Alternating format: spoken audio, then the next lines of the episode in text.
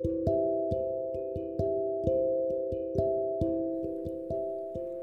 everyone. Welcome to today's Bible the podcast. I'm Sarah. I deliver to today's Bible verse for you. No temptation has overtaken you expect such as is common to men. But God is faithful, who will not allow you to be tempted beyond what you are able. But with the temptation will also make the way of escape, that you may be able to hear it. Amen.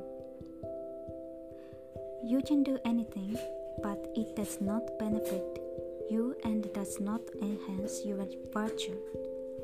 The law binds people, but when you seek a higher law, you have freedom, and when you seek a much higher law, you will find the law of love.